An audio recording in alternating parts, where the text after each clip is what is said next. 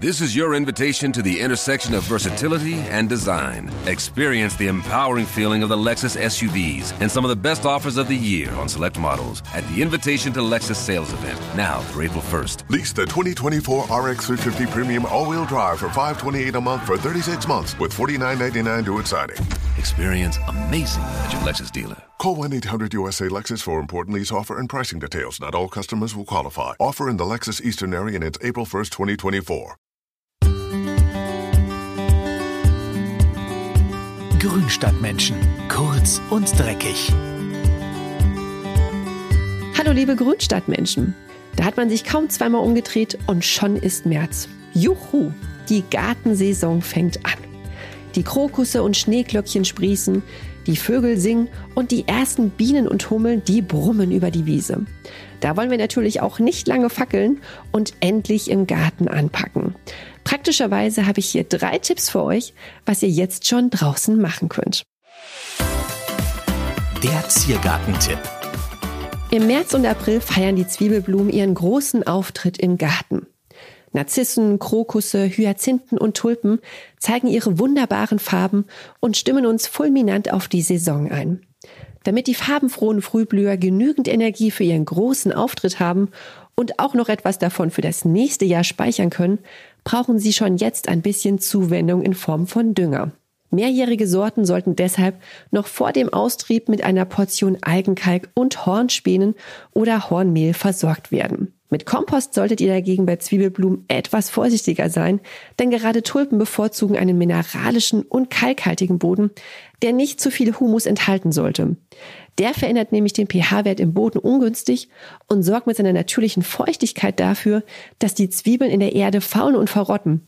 Tja, und das wär's dann mit den Tulpen im Frühling. Habt ihr den Zeitpunkt verpasst und die Pflanzen zeigen schon ihre grünen Blätter, greift ihr besser zu einem mineralischen Dünger wie Blaukorn. Dieses aber bitte nur sparsam verwenden, so etwa einen Teelöffel pro Pflanze, denn allzu viel können die Blumen von dem schnell wirksamen Energy Shot auch gar nicht aufnehmen und der Rest wird einfach unverwertet aus der Erde gewaschen.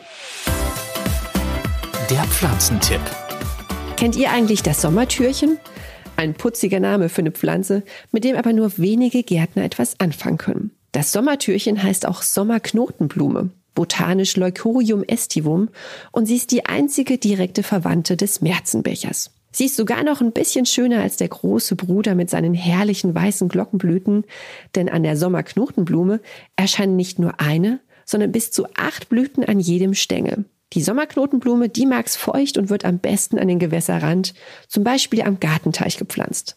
Aber auch andere absonnige oder halbschattige Gartenecken mit eher schwerem und feuchtem Boden eignen sich.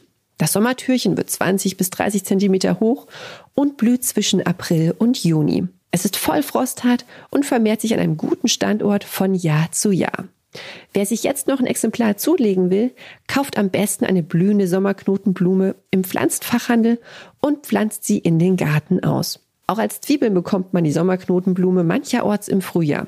Sie werden so 10 bis 15 Zentimeter tief in die Erde gesetzt. Dann kann man sich aber erst im nächsten Jahr über die Blüten freuen. Der Nutzgartentipp. Es ist soweit. Endlich können wir auch im Freiland anfangen, die ersten Pflanzen zu setzen. Zu den Gemüsesorten, die man schon im März auspflanzen und sehen kann, gehört der Schnitt- und Pflücksalat. Wenn ihr vorgezogene Pflanzen habt, könnt ihr die, je nach Witterung natürlich, langsam aber sicher ins Freiland auspflanzen. Setzt die kleinen Salate nicht zu tief, weil sie sonst leicht faulen. Wichtig ist außerdem, dass ihr Salat nicht dort pflanzt, wo in den letzten vier Jahren schon mal welcher gestanden hat. Also immer schön damit durchs Beet wandern. Als Lückenfüller findet sich für das schnell wachsende Blattgemüse überall ein Plätzchen. Nun muss er nur noch regelmäßig gewässert werden und schon vier Wochen später kann man zum ersten Mal ernten. Wer Salat lieber sät, der kann jetzt in einem gut vorbereiteten Beet oder im Hochbeet oder dem Balkonkasten Pflücksalat aussehen. Dazu wird die Erde von Unkraut befreit und gut aufgelockert. Auf die feinkrümelige Erde streut man dann die Salatsamen auf und hackt sie leicht unter. Angießen nicht vergessen und bis zur Keimung immer schön feucht halten.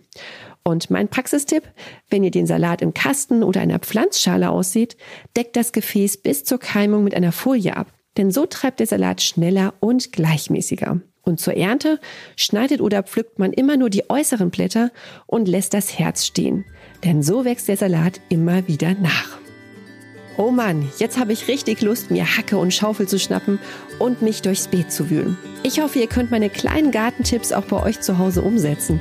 Wenn noch Fragen offen sind, findet ihr die Antworten wie immer in den Links in den Show Notes. Klickt den Abonnieren-Button, wenn ihr es noch nicht gemacht habt, denn dann kriegt ihr jeden Monat knackfrische Tipps direkt aus der Mein Schöner Gartenredaktion. Außerdem haben wir einen eigenen Grünstadtmenschen-Kanal auf Instagram, wo ihr weitere Infos und viele schöne Bilder findet. Ich hoffe, wir hören uns bald wieder. Eure Karina.